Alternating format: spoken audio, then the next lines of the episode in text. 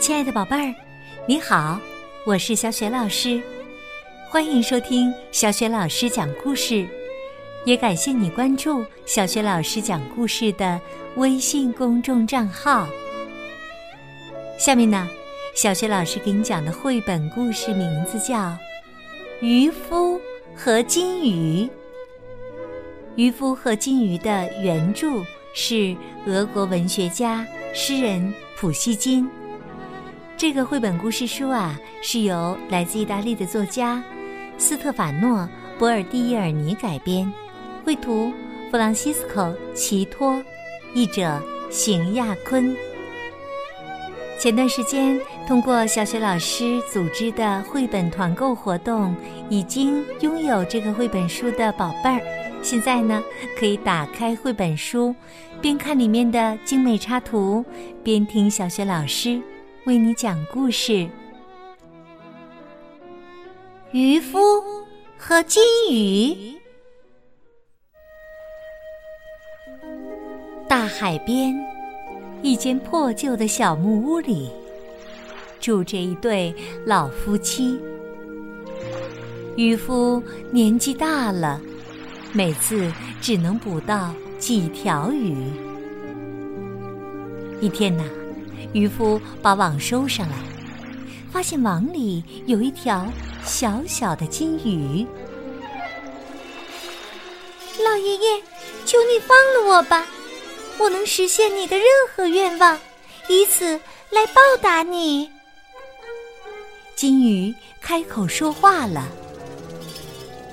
渔夫还是头一次碰到会说话的金鱼呢。他可怜小金鱼，就把它放回了海里。回到家，渔夫把这件事告诉了妻子。他听了非常生气：“你就这么把它放走了？哎呀，你这个老糊涂啊！至少应该向他要点面包啊！”于是啊，渔夫回到海边，叫道：“小金鱼，小金鱼！”很快呀，小金鱼从海里冒出脑袋。渔夫告诉他，自己家里没吃的了，妻子想要点面包。回去吧，老爷爷。金鱼说：“面包会有的。”渔夫回到家，发现橱柜里塞满了香喷喷的面包，欣喜不已。可妻子仍然很生气，说：“哎呀，你这个死脑筋呐！家里的木桶都漏水了。”你就不知道要个新的吗？渔夫又回到海边，呼唤道：“小金鱼，小金鱼，我家老婆子想要个新木桶。”金鱼露出小脑袋，说：“放心吧，木桶。”也会有的。渔夫拖着疲惫的身子回到家，妻子却不让他进门儿。他命令道：“再去找金鱼，向他要座新房子。你看不见吗？这间木屋这么旧，都快倒了。”无奈的渔夫再次回到海边，他抱歉地说：“小金鱼呀，真对不起呀！我家老婆子想要一座新房子，不然呐，不让我进屋啊！”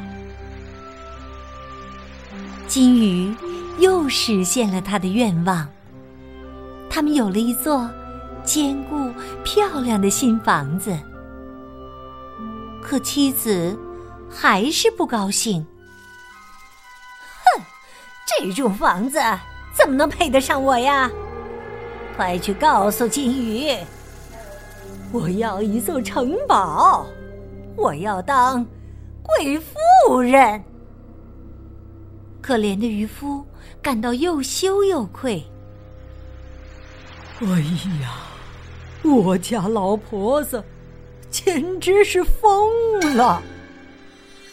他来到海边，对金鱼说：“他想要一座城堡，成为成为贵妇人。”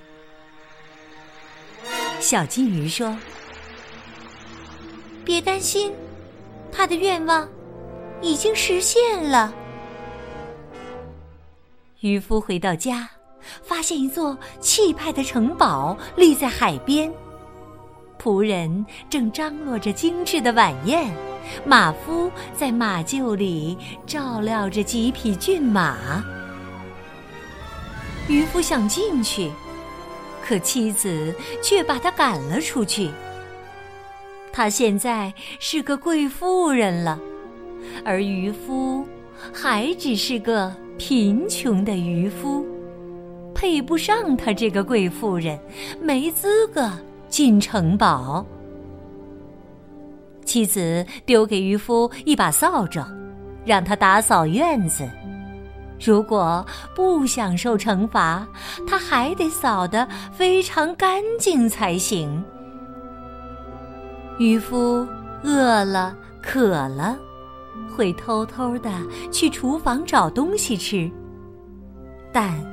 他从不敢走进城堡的其他房间。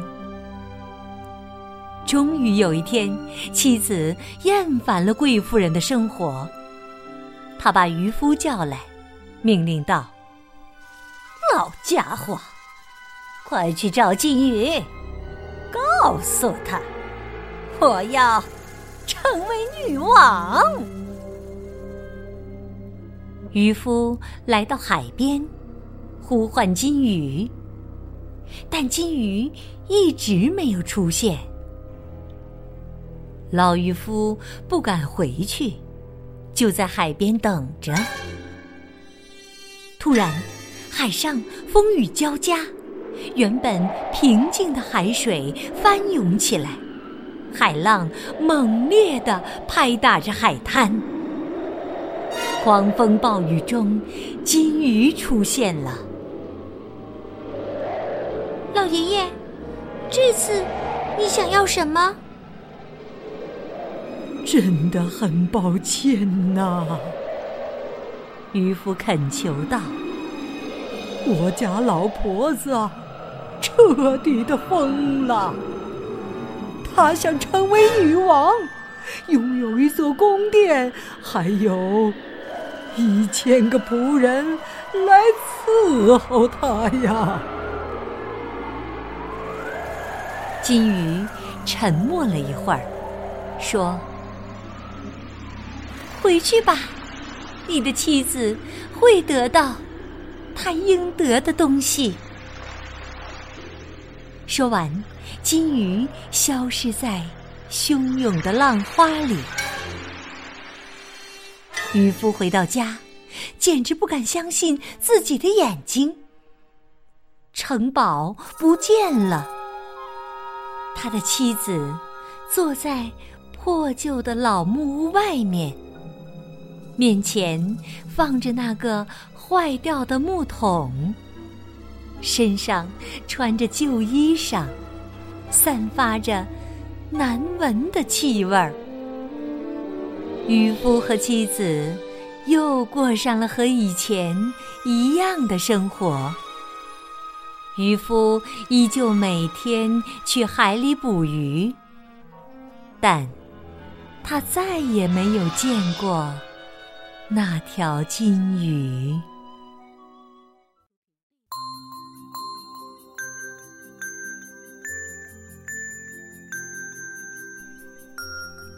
亲爱的宝贝儿，刚刚啊，你听到的是小雪老师为你讲的绘本故事《渔夫》。和金鱼，宝贝儿，故事当中呀，金鱼满足了老太婆很多的愿望，可是啊，最后却没有满足老太婆成为女王的愿望，而且老太婆又变得一无所有了。宝贝儿，你知道这是为什么吗？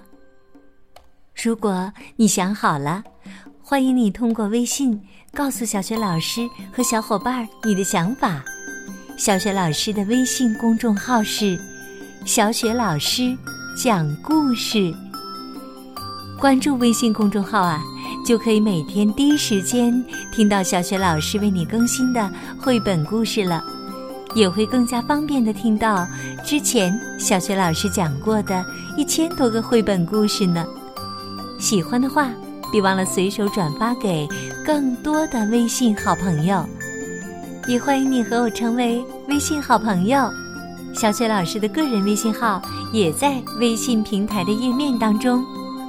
好了，我们微信上见。